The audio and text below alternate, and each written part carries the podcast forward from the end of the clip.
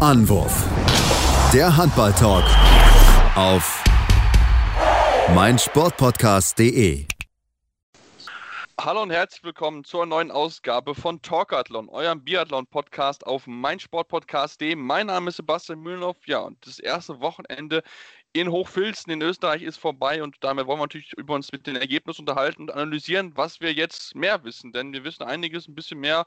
Leute, die beim ersten zwei Welt oder der ersten Weltcup-Station in Contiolati überrascht haben, haben ein bisschen enttäuscht. Dafür sind dann ein bisschen andere Namen noch vielleicht ein bisschen emporgekrochen, die wir vielleicht noch, so noch nicht gesehen haben. Darüber müssen wir sprechen. Das mache ich wieder nicht alleine, sondern habe heute eine neue Stimme bei mir, die wir noch nicht kennen. Und zwar ist das die Lena Levin, auch von Biathlon News. Hallo Lena.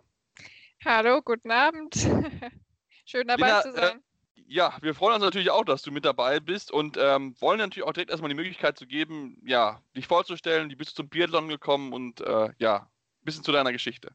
Ja, meine Geschichte. Äh, bin zum Biathlon gekommen, weil meine Mutter und mein Großvater auch Wintersport verrückt sind. Es wurde bei uns immer geguckt und das ist dann auch auf mich übergeschwappt. Ähm, bin jetzt seit dieser Saison bei biathlonnews.de dabei, ähm, da noch ein bisschen Unterstützung gebraucht wurde und man kann ja sicherlich da sein Hobby immer noch erweitern. Ähm, sitze also viel vorm Fernseher und schaue Biathlon und wohne jetzt momentan tatsächlich in Schweden ähm, und kann aber den Deutschen von hier aus zuschauen. Also quasi in der aufsteigenden Biathlon-Aktion aktuell, so kann man es ja Genau, ich habe immer noch ein selbst wenn die Deutschen mal nicht gut abschneiden, habe ich noch die Schweden, auf die ich mich verlassen kann im Moment.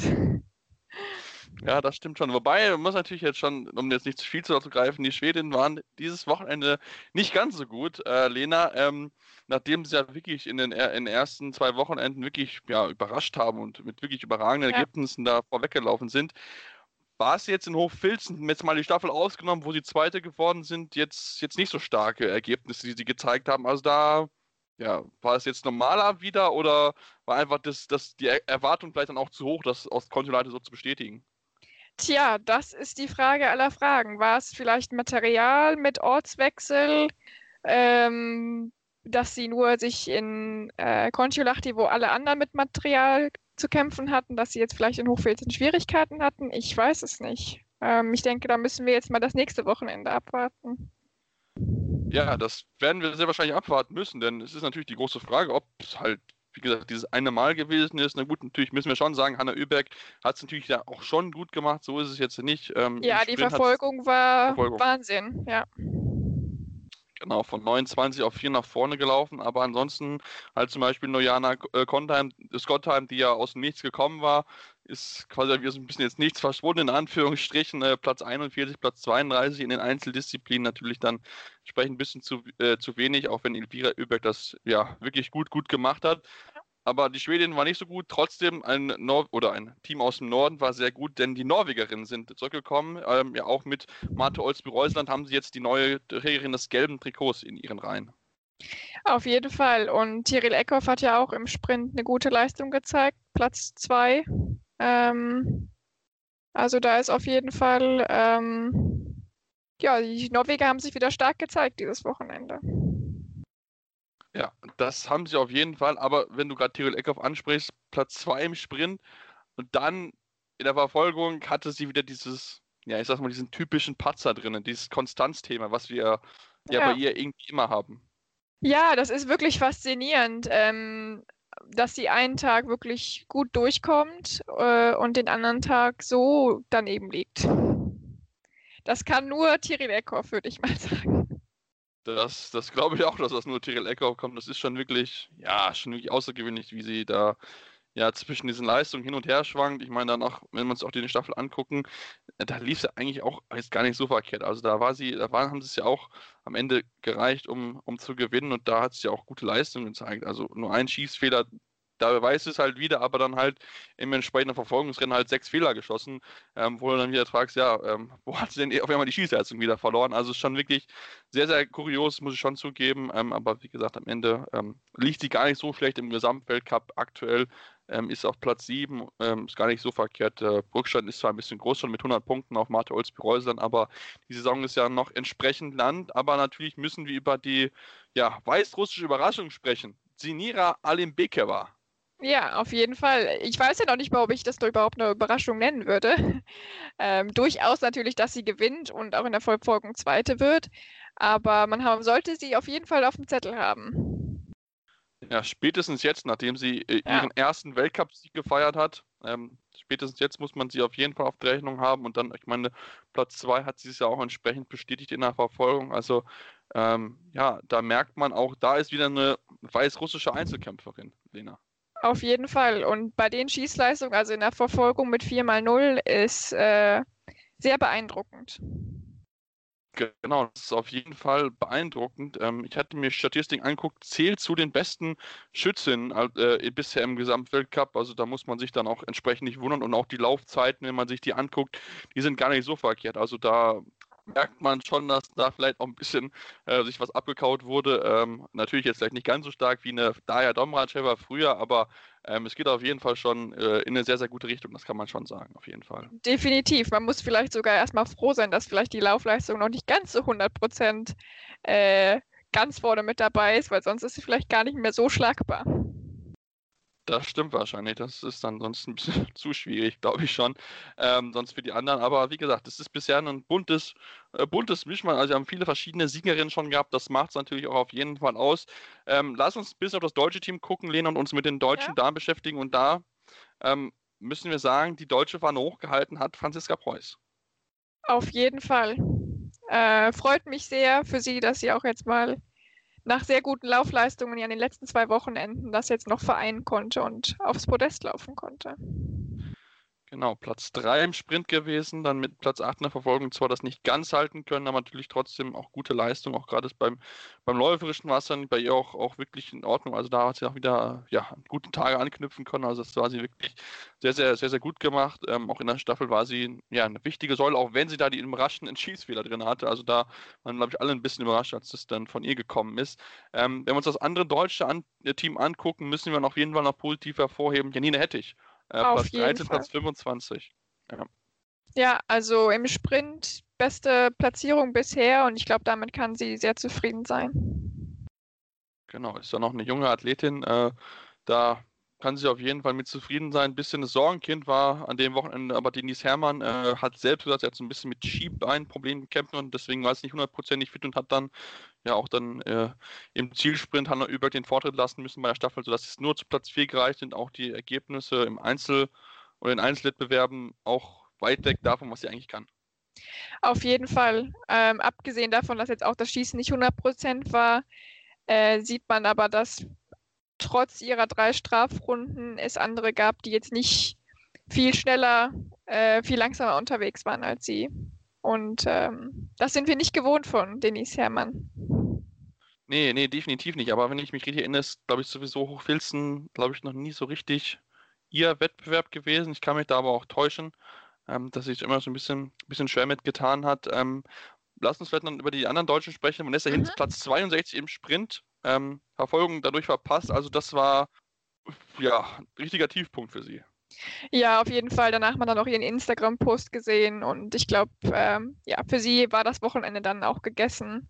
Ähm, und jetzt konnte sie die Pause ein bisschen äh, nutzen und vielleicht sich ein bisschen ja, regenerieren und hoffentlich im nächsten Wochenende neu angreifen. Muss ja auch auf jeden Fall, denn sie hätte dadurch ihren Platz in der Staffel ja auch verloren gehabt. Ähm, war oder? War, genau, war noch, genau, war ja. außen vor, genau, denn Maren Hammerschnitt durfte an 1 laufen, zum ersten Mal seit langer Zeit, ähm, dass sie dort an der Staffel laufen durfte, hat sie es aber verdient mit guten Leistungen, gut, jetzt im Einzel nur Platz 33, Platz 38, da war es in der ersten Woche noch ein bisschen besser, ähm, aber es ist natürlich schön zu sehen, dass sie jetzt so ein bisschen, ja, mehr wieder in die Form zurückkommt, die, wie wir sie eigentlich kennen. Auf jeden Fall. Ja, da sind wir, bin ich gespannt, was von Maren Hammerschmidt in der Saison noch kommt auch. Genau, da, da war ich auch wirklich sehr, sehr gespannt drauf, wie es da weitergeht. Lass uns vielleicht dann noch ein bisschen über die Französin sprechen, ähm, die ja auch so ein bisschen, ja, ich sage auch noch nicht so hundertprozentig bei, äh, richtig drin sind. Klar, mit Platz 2 in der Staffel alles, alles richtig gemacht, das kann man jetzt schon nicht sagen, aber so richtig ganz hat es nicht funktioniert. Ich möchte aber vielleicht Julia Simon ausnehmen, die ja die Abstand beste war der Französin dieses Wochenende. Ja, auf jeden Fall. Und wenn man schaut, sie hat äh, zwei äh, Fehler geschossen im Sprint zum Beispiel, aber ist trotzdem schneller als Lisa Vitozzi oder Dorothea Viera. Ähm, das ist dann schon beeindruckend, äh, würde ich sagen. Da hat auf jeden Fall in der Laufleistung und mit den Schienen einiges zusammengepasst. Genau, Schienen sind gleich auch noch ein Thema, da wollen wir gleich ein bisschen später drüber sprechen, aber die Laufform passt auf jeden Fall bei ihr. Ich denke, das müssen wir auf jeden Fall so erwähnen und du hast sie gerade schon angesprochen. Die beiden Italienerinnen Dorothea Vira und ähm, Isa Vitozzi. Dorothea Vira ist ein bisschen besser wieder drin mit Platz 6 in, einem, äh, in, der, in, der, Verfolgung, Platz 8 im Sprint. Lisa Vitozzi nicht ganz mithalten können, dann was sie da im Sprint gezeigt hatte, da hat sie ein bisschen Plätze verloren gehabt. Ist es trotzdem Schritt nach vorne gewesen für die beiden, nachdem sie so ein bisschen zu kämpfen hatten in der ersten Woche? Ja, also Lisa Vitozzi auf jeden Fall. Dorothea Ravera sind wir doch gewohnt, dass sie mehr so in den Top 5 sich äh, um die Top 5 kämpft. Aber ich denke trotzdem, dass sie vielleicht auch aufgrund des ja doch schwerer, der schweren Corona-Vorbereitung in Italien vielleicht äh, einfach noch ein, zwei Weltcups mehr brauchen, um ganz vorne mit dabei zu sein. Ja, das hatten wir auch schon überlegt, dass da wirklich so ein, so ein Grund sein kann, dass sie vielleicht einfach noch ja, ein paar Wettkämpfe einfach brauchen, um auch lauftechnisch dann mit den Top-Leuten mithalten zu können. Wenn wir mal gucken, diese Fitozzi 35 beste Laufzeit in der Verfolgung. Also da sind wir von ihr ja viel, viel mehr gewohnt. Ich glaube, das müssen wir doch schon, schon so knallhart sagen, dass sie äh, ja, da eigentlich unter ihrer Möglichkeit geblieben ist. Auch letzte Saison war sie ja noch nicht so stark, wie wir sie eigentlich im Jahr zuvor gewohnt waren, wo sie ja knapp den Gesamtweltcup fast gewonnen hätte. Also ähm, da muss sie auf jeden Fall noch wieder ein bisschen zurückkommen. Und auch, wie gesagt, Dorothea Vira, Schritt nach vorne war es auf jeden Fall schon. Bei ihr passt zumindest das Schießen, was bei der Lisa Vitozzi nicht so ganz der Fall ist. Und läuferisch ist sie auch noch einen Schritt vor ihr. Ähm, Hast du noch einen weiteren Kandidaten oder eine Überraschungskandidatin, äh, Lena, mit der du so vor dem Wettkampf nicht unbedingt gerechnet hättest? Mm, ich würde mich, also ich habe mich gefreut, Claire Egan auf der 10 im Sprint zu sehen. Das ist ja, die haben wir ja letzte Saison auch ab und zu mal in den Top 10 gesehen.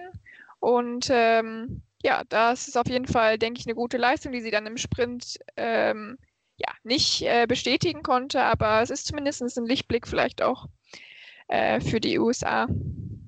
Und ja, auf, auch auf Lisa Fall. Hauser. Ja, genau. Allgemein die Österreicher verbessert gewesen. Liegt wahrscheinlich auch da natürlich, man kennt die Strecken in, Hoch, äh, in, in, in Hochfilz. Ja, Hochfilz. Ja, genau, Hochfilz. Ja. Ich war gerade irgendwo anders, ja. Äh, Hochfilzen Platz 9, Platz 10 gewesen, also wirklich gute Leistung und auch noch erwähnt sollte natürlich die Leistung von Lena Hecki, die in der Verfolgung von Platz 38 mit zwei Schießfehlern auf 11 nach vorne gelaufen ist zweitbeste Schießzeit von allen gewesen, 13 beste Laufzeit. Also da auch da einen Schritt nach vorne zu sehen bei, bei ihr, die, die auch einen schweren Auftakt hat in Controlati, wo es auch nicht so richtig zusammenlief. Auch wenn zwar noch die äh, Schweizer Staffel noch nicht an die Leistung aus der Vorsaison anknüpfen kann, aber zumindest dort ein kleiner Lichtblick für die äh, schweizerische Mannschaft, genau.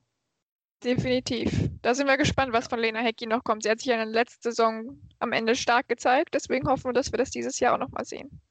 Genau, hoffen wir auf jeden Fall drauf und ja, schauen dann, wie gesagt, mal, wie sie es dann jetzt in den kommenden Rennen bestätigen können, denn natürlich ist ja noch eine Woche der Hochfilzen dran, weil wir dieses Mal äh, jeweils zwei Rennwochenende an einem Standort haben, genau. um es einfach komprimierter mit weniger Reisestress zu haben. Ähm, wollen jetzt eine kurze Pause machen und beschäftigen uns dann gleich mal mit den Herren und ähm, ja, müssen über einen Mann reden, der bisher überraschend nicht gewinnt. Johannes Tingesbö, deswegen bleibt dran hier bei Talkathlon, eurem Biathlon-Podcast auf meinsportpodcast.de. Schatz, ich bin neu verliebt. Was? Da drüben. Das ist er. Aber das ist ein Auto. Ja, eben. Mit ihm habe ich alles richtig gemacht. Wunschauto einfach kaufen, verkaufen oder leasen. Bei Autoscout24. Alles richtig gemacht. Ja, und jetzt kommen wir zu den Herren und beschäftigen uns dort, ja, mit, mit den Ergebnissen, die es dort am Wochenende gegeben hat. Und ja, wir müssen auch wie letztes Mal schon sagen, Lena, Johannes Tenjes Bö, er ist zwar Gesamtweltcup-Führender, aber er ist schlagbar. Definitiv. Ähm, er schießt nicht deutlich mehr Fehler, aber er erlaubt sich doch mehr Fehler, als wir das eigentlich von ihm gewohnt sind äh, am Schießstand. Und auch er ist auf der Lloyd beschlagbar, was wir absolut nicht gewohnt sind. Da weiß ich nicht, ob das vielleicht die Papa-Zeit zu viel Zeit in Anspruch genommen hat. Ähm, oder woran es liegt, weil die anderen Norweger sind ja deutlich läuferisch auch sehr stark unterwegs. Das heißt, ich glaube jetzt nicht unbedingt, dass es ein Materialproblem ist, ähm, sondern da liegt, scheint es vielleicht wirklich an ihm zu liegen. Ja, das, das scheint es wirklich zu legen. Also da bin ich, ich muss jetzt zugeben, ein bisschen, bisschen überrascht. Klar, er hatte, hatte sich da verzockt im Sprint, das muss man schon zugeben. Da hat er eine späte Startnummer gehabt und wollte dann hinten raus mit der späten Startnummer an allen vorbeikommen.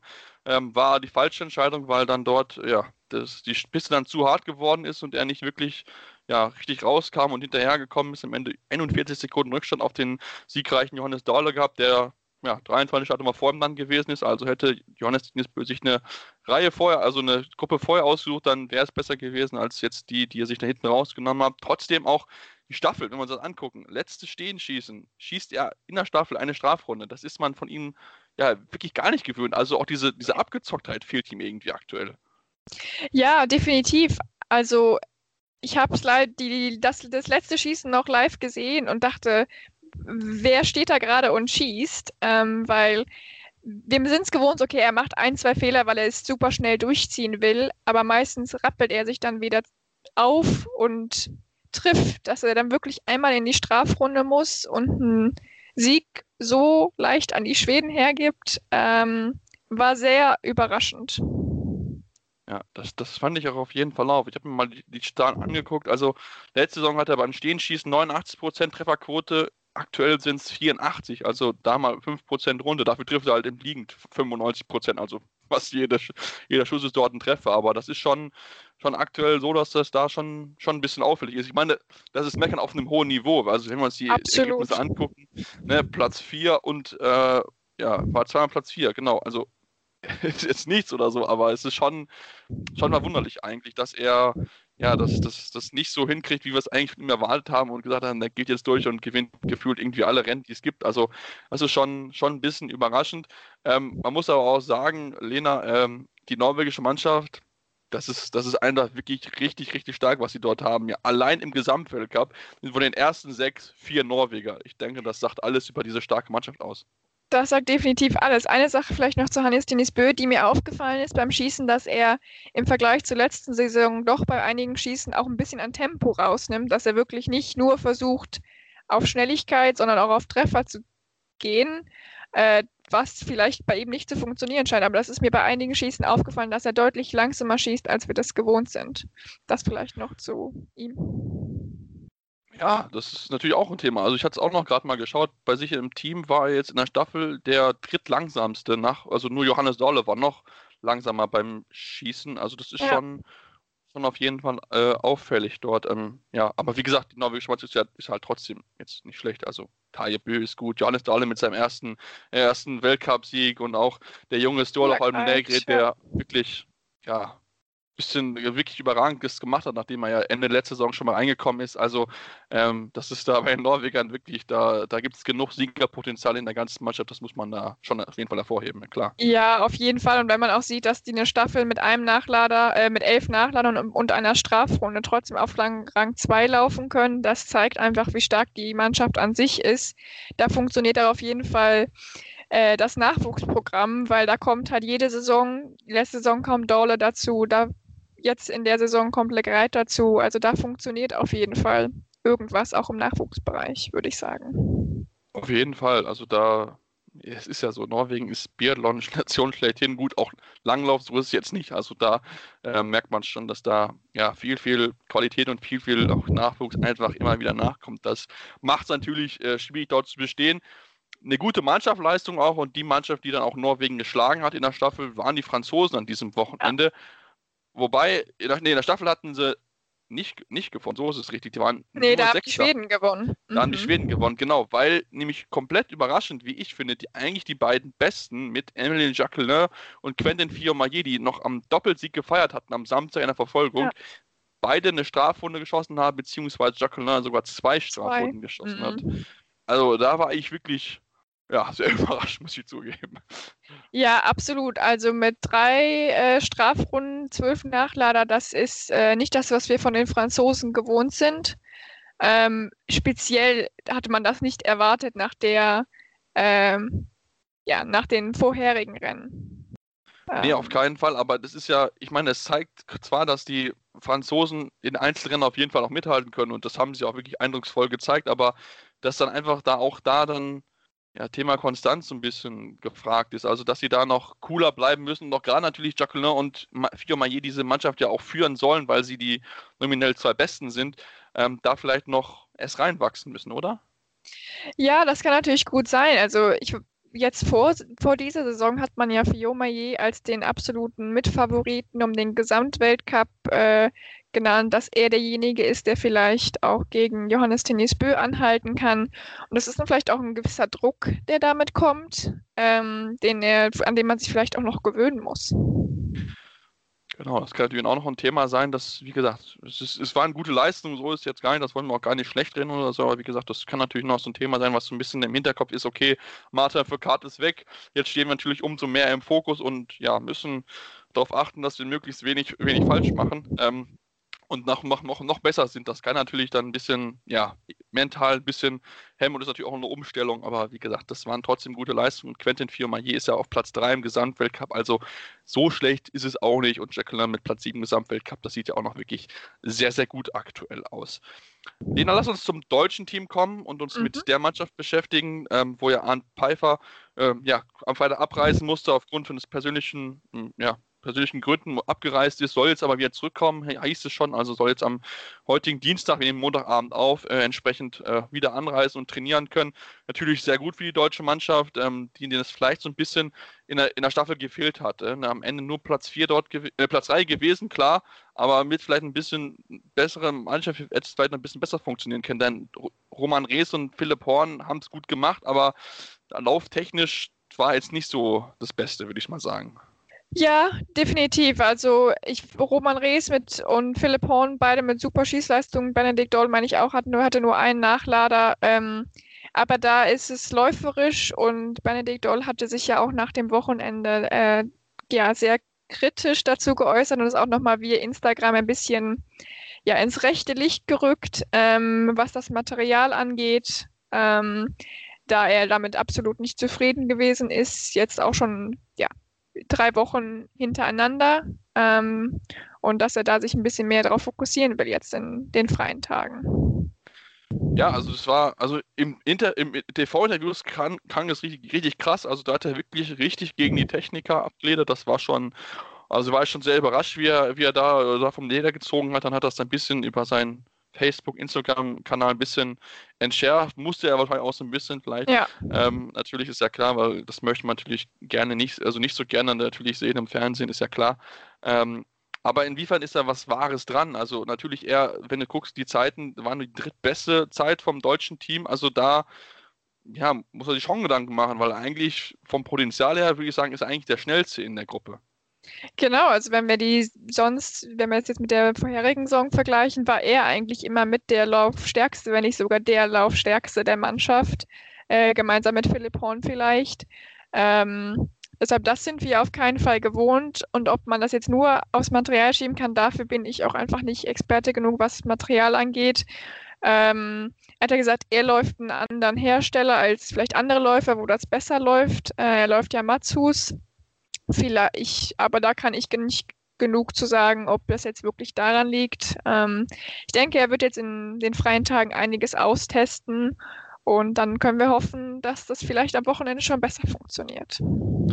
Ja, ich denke auch, dass er das mit Sicherheit austesten wird, weil ich denke, er ist mit Sicherheit selbst sein größter Kritiker und möchte natürlich möglichst erfolgreich und vorne mitlaufen. Es war jetzt nicht schlecht mit Platz 8 und Platz 11 in den Einzelwettbewerben und wie gesagt Platz 3, aber er hat gesagt, dass er ja bisschen das Gefühl hatte, dass er nicht so ganz mitkommt mit den Top-Leuten, obwohl er alles gibt. Und da ist es natürlich dann irgendwann so, wenn man sagt, okay, ich gebe mein Limit und habe das Gefühl, ich bin körperlich fit, um mit denen mitzuhalten zu können, aber irgendwie bewege ich mich nicht vorwärts, dann geht es natürlich dann irgendwann um die Skier. Deswegen, ja, müssen wir mal gucken, inwieweit er dort ja, besseres Material hat. Natürlich gutes Material hatte Erik Lesser, den wir auf jeden Fall hervorheben müssen. Wirklich wieder ein blitzsauberes Wochenende und bei ihm läuft es wirklich. Also da hat das irgendwie Klick gemacht. Ja, auf jeden Fall, auch wenn er ja immer der größte Kritiker mit sich selbst sicherlich mit der Verfolgung an sich nicht zufrieden sein wird, äh, mit vier äh, Fehlern, aber trotzdem äh, an sich ein wirklich gutes Wochenende für ihn. Gute Leistung in der Staffel, gute Leistung im Sprint. Also da kann er doch sehr zufrieden mit sich sein. Genau, und zweimal, ich glaube so immer sogar der, der Lauf schnellste, wenn ich mich nicht ganz täusche, wenn ich die Zeiten sehe, zumindest im deutschen Team, beziehungsweise nee, in der Staffel, in der, in der Sprint war ein bisschen langsamer als Benedikt Doll, aber wirklich läuferisch in einer absoluten Topform. Also da ja, braucht er sich auf keinen Fall vor, vor den Top-Leuten zu verstecken. Ähm, also da hat er wirklich sehr, sehr gute Leistung gemacht. Was wir mit dem restlichen deutschen Team? Ich meine, wir hatten es schon kurz erwähnt, Philipp Horn, Roman Rees und auch Johannes Kühn. Ähm, ja, es war da solide, würde ich jetzt mal sagen, aber von Johannes Kühn zum Beispiel erwarte ich mir einiges mehr, als er bisher gezeigt hat. Ja, auf jeden Fall. Äh, also mit zwei äh, im Sprint mit zwei Fehlern 35 zu werden, okay. Ähm, aber ich denke auch, dass wir eigentlich auch läuferisch von ihm mehr erwarten können. Das gleiche geht eigentlich für Roman Rees. Äh, Im Sprint keinen Fehler geschossen und eine Minute 18 zurück. Das ist schon eine Hausnummer an Rückstand. Ja, das, das fand ich auch. Also da, da hatte ich eigentlich gedacht, dass er schon, schon ein bisschen weiter ist und da mit so einer, mit einer entsprechenden Nullleistung dann in den Top 10 mitfahren kann. Aber das ähm, ja, hat es bei ihm noch nicht so ganz funktioniert jetzt äh, diese, diese Saison über. Also da muss er noch ein bisschen an sich arbeiten. Vielleicht auch da das Thema Material, keine Ahnung gucken, ob er da vielleicht auch noch ein bisschen, bisschen was ausprobiert, denn wie gesagt, bisher hat es noch nicht so, so ganz funktioniert. Ähm, lass uns vielleicht dann auch, auch hier auf die Haussachen zu sprechen kommen, Lena, denn Simon Eder und Felix Leitner haben wirklich die österreichischen Fahnen so gut hochgehalten, wie es ging. Beide waren jeweils in beiden Rennen unter den Top 15 und ich denke, das ist doch das, was man ja von heimischen Fahrern daheim erwartet. Ja, auf jeden Fall. Insgesamt das österreichische Team auf jeden Fall jetzt beim ersten Heimweltcup definitiv stark gezeigt. Ähm, ich denke, damit haben sie ihr Soll erfüllt. Ich denke nicht, dass man unbedingt erwarten kann, dass sie vielleicht um die Top 3 mitlaufen, aber auf jeden Fall gute Ergebnisse. Und da kann man drauf aufbauen. Genau, ich denke so, so Platz 13, Platz 8 wie Simon Eder, das ist so das, das, wenn er gut schießt und da durchkommt, weil er ist ja ein sehr schnell Schütze, also da geht er volles Risiko, ähm, weil er auch vielleicht der läuferisch nicht ganz mit den Top-Leuten mithalten kann, aber das hat sich bezahlt gemacht in dem Fall und ähm, wie gesagt, die Leistung war noch gut. Felix Leitner, Platz 12, Platz 13, also absolut in Ordnung auch da und ähm, da müssen wir vielleicht auch noch äh, Lukas Hofe erwähnen, denn der hat in der Verfolgung wirklich, ja, Gas gegeben, glaube ich, kann man ganz, ganz gut so beschreiben. Von Platz 50 auf Platz 17 nach vorne gefahren. Also das ist schon ja, eine sehr, sehr starke Leistung gewesen, Lena. Ja, auf jeden Fall. Da muss er de deutlich äh, gezündet haben, gute Ski gehabt haben, gutes Schießen gehabt haben, um doch so viel aufzuholen. Ja können sich die Frauen von ihm noch ein bisschen was abgucken, würde ich mal sagen. Also äh, das hat er, da hat wirklich, wirklich alles, alles funktioniert und da, ähm, ja, ist natürlich schön für ihn, ähm, der so ein bisschen so der Einzelkämpfer, möchte ich mal sagen, im italienischen Team ist. Ähm, aber äh, ja, wie gesagt, das ist noch auf jeden Fall eine Leistung, die man erwähnen werden sollte. Soll es noch was, Lena, wo du sagst, die müssen wir unbedingt nochmal erwähnen, weil der positiv oder negativ aufgefallen ist? Ähm, vielleicht noch äh, Vettle Sjostad Christiansen, der ja wieder ähm, in den Top Ten im Sprint war. Ähm, den sind wir auch, den kennen wir aus den Top Ten, aber vielleicht ist es trotzdem wert, den hier nochmal zu nennen. Ähm, und ansonsten, ja, Sebastian Samuelsson wissen, kennen wir mittlerweile auch in den Top Ten, auch wieder ein gutes Wochenende gezeigt, ähm, denke ich. Damit kann er, können die Schweden auf jeden Fall auch auf der Männerseite zufrieden sein. Und dann gewinnen sie natürlich die Staffel, ähm, was natürlich doch schon eine Überraschung ist, weil wir wissen, Sebastian Samuelsson ist stark. Wir wissen, die anderen sind solide, aber dass sie eine Staffel gewinnen können mit acht Nachladern, dann das ist schon eine super Leistung. Ja, da muss ich zugeben, das, das hat mich auch überrascht. Also ne, die beiden besten manchen hinten raus mit Martin Ponziluma und Samuelsson, äh, aber dass Pepe Femling und Jesper, Jesper Nielin so gut mithalten könnten, also da, da war ich auch ein bisschen überrascht, musste mir auch äh, ja, verwundert die Augen rauben, gerade weil sie auch läuferisch auch mithalten konnten gegen die Norweger. Also das war schon äh, ja wirklich, wirklich richtig gut. Also das muss ich schon sagen. Also da ähm, zeigt dafür, dass aktuell in Schweden viel richtig läuft. Und Lena, da darfst du dann gerne natürlich dann von berichten, wenn du dann mal im Skistand da vor Ort bist. ja, leider wohne ich ein bisschen zu weit weg, um das beurteilen zu können. Ich habe hier leider nicht so viel Schnee bei mir, wo ich wohne. Aber es ist auch, also sie haben einen Nachlader mehr als die Deutschen und sind trotzdem 44 Sekunden schneller, äh, was äh, auch schon ja, eine gewisse Aussage ist. Ähm, und das letzte Schießen, dass Samuelson mit äh, Johannes Tennisbö gleichzeitig dasteht. Johannes Tennisbö schießt eine Strafrunde und auch Samuelson braucht drei Nachlader, aber er schafft es eben, die drei Nachlader reinzubringen und läuft dann eben mit doch einem Vorsprung auf die Runde und äh, kann das dann relativ easy nach Hause fahren. Das ist schon eine Wahnsinnsleistung. Ja, das stimmt auf jeden Fall. Wenn wir uns das angucken, auch von den Zeiten her. Also Samuelsson hat noch zwei nachher gebraucht, dann 50, hat 50 Sekunden gebraucht, um, um das ganze Schießen ab, zu, absolvieren. Johannes Dinjesbö mit drei Nachladern war vier Sekunden schneller und hat halt, wie gesagt, dann die Strafrunde geschossen. Aber da zeigt es auch, dass manchmal vielleicht ein bisschen mehr warten, da vielleicht auch, auch vom Vorteil sein kann. Ähm, wie gesagt, am Ende Schweden gewonnen. Das war mit Sicherheit eine der großen Überraschungen vom Wochenende. Ähm, und natürlich versprechen wir uns jetzt, Sina, wenn wir uns aufs kommende Wochenende gucken, natürlich ähnlich viel Spannung, ähnlich viel Überraschung und natürlich noch, noch mehr Erkenntnisse von, ja, von den Top-Leuten und wünschen natürlich uns auch aus deutscher Sicht natürlich dann den ersten Sieg diese Saison. Auf jeden Fall. Da würde ich mal entweder auf Philipp Horn setzen, nachdem er sich jetzt so als Schlussläufer in der Staffel so gut gezeigt hat. Ähm, mal gucken, ob er es vielleicht schafft. Oder der zurückkehrende an Pfeiffer. Wir schauen mal. Er war ja schon nah dran. Genau, er war ja schon mal nah dran und mal schauen wir mal, ob, ob, er, ob er das mal sein darf. Warum auch immer, wie gesagt, er da, da gewesen, also nicht da gewesen ist jetzt das Wochenende, das wird er vielleicht noch aufklären, keine Ahnung. Müssen wir mal gucken, aber ähm, auf jeden Fall den ersten deutschen Sieg, den würden wir uns als natürlich schon ein bisschen Patriot natürlich auf jeden Fall wünschen, wünschen natürlich aber auch ansonsten natürlich, dass alle möglichst gesund bleiben, das ist ja ganz wichtig, dass alle durchkommen, keiner Corona hat, keiner Quarantäne muss, das hat Philipp Horn ja schon ja, leidlich erfahren müssen, wie schlimm es das ist, zumal es ja bei ihm ein äh, indifferenter Test gewesen ist und er dann negativ getestet wurde, aber dann schon alles feststand und er heimreisen musste. Aber wie gesagt, er hat das in seinem ersten Rennen doch gut gemacht und im ersten Weltcup-Wochenende und ähm, das soll auf jeden Fall Hoffnung machen jetzt für die kommende Woche. Ja, und dann gibt es uns dann natürlich nächste Woche wieder, wo wir uns dann mit dem gesamten äh, Wochenende nochmal beschäftigen, das wann stattgefunden hat. Das werden auch dann natürlich die erste, die letzte Sendung vor der Weihnachtspause, denn dann ist erstmal ein bisschen Ruhe im Biathlon Biathlon-Weltcup und deswegen wollen wir euch natürlich dazu anregen, mit uns in Kontakt zu treten, uns Feedback zu geben, natürlich am besten über iTunes, am besten fünf Sterne, aber gerne konstruktive Kritik, was können wir besser machen, woran können wir arbeiten. Ähm, sagt uns auch gerne, wie euch, wie uns unser, wie euch unser äh, Potenzial, also unser Ablauf gefällt, was das können wir besser machen, woran können wir arbeiten. Da sind wir offen für jede Art von Kritik und äh, wollen natürlich auch uns möglichst immer verbessern. Ja, und dann hören wir uns dann demnächst wieder hier bei Talkathlon, eurem Biathlon-Podcast auf meinsportpodcast.de. Schatz, ich bin neu verliebt. Was? Da drüben. Das ist er. Aber das ist ein Auto. Ja, eben. Mit ihm habe ich alles richtig gemacht. Wunschauto einfach kaufen, verkaufen oder leasen. Bei Autoscout24. Alles richtig gemacht. Anwurf. Der Handball-Talk. Auf meinsportpodcast.de. Schatz, ich bin neu verliebt. Was? Da drüben. Das ist er. Aber das ist ein Auto. Ja, eben. Mit ihm habe ich alles richtig gemacht. Wunschauto einfach kaufen, verkaufen oder leasen. Bei Autoscout24. Alles richtig gemacht.